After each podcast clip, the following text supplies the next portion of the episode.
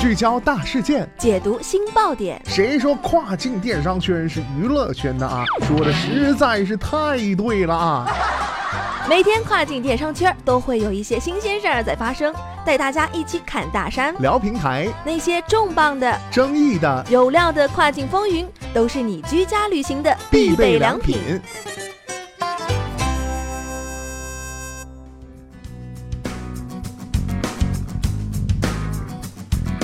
Hello，大家好，欢迎大家在每个工作日中午的十二点继续锁定到雨果调频，这里是正在为您播出的跨境风云，我是大熊。据外媒报道啊，印度立法者称，抖音在印度的推广导致许多印度青年和年轻人做出了文化退化的举动。为此啊，立法者要求政府采取行动，禁止抖音在印度的使用。那么具体是什么情况呢？今天的跨境风云马上带大家一起来了解一下。印度政府啊，似乎已经听取了相关意见。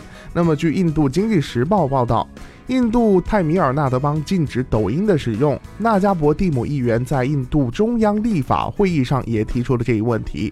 他告诉经济时报：“我在会议上提出了一个社区福利工作者告诉我的问题，即抖音在印度正演变为一个人们发布对法律和秩序不利言论、分享带有性暗示的材料的平台。”事实上啊，不法分子利用抖音传播有害和极端内容，并不是一个新的问题。全球各地的用户正在使用这款应用时，都遇到过不同形式的极端主义内容，包括反犹太内容和种族主义视频。而在印度，许多关于抖音传播色情内容、虚假内容导致极端欺凌事件的报道，正使印度的立法者们陷入忧虑。新印度快报的一篇报道称，二零一八年的十二月，三十六名青年表示在抖音上遭遇到了网络欺凌，甚至啊有报道指出，一人因在抖音上发布视频遭到欺凌后自杀。这个问题啊，并不仅影响到了印度用户，抖音的大部分用户都生活在印度和其他亚洲国家。根据一月份的统计数据，抖音仅在印度就有两千万的活跃用户。抖音的一位发言人表示啊，该公司正在招聘一名驻印度的首席节点官，以更好的与执法机构协调。同时啊，该发言人补充说道：“我们采取了包括报告机制在内的一系列强有力措施来保护用户不被误导。用户和执法部门也能够向向我们报告违反抖音使用条款和社区指导方针的内容。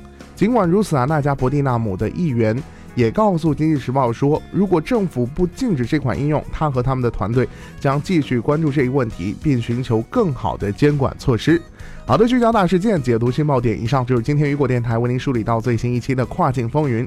想要了解更多跨境电商资讯，您还可以继续关注雨果 App 为您推送的最新消息。我是大熊，我们下期再见，拜拜。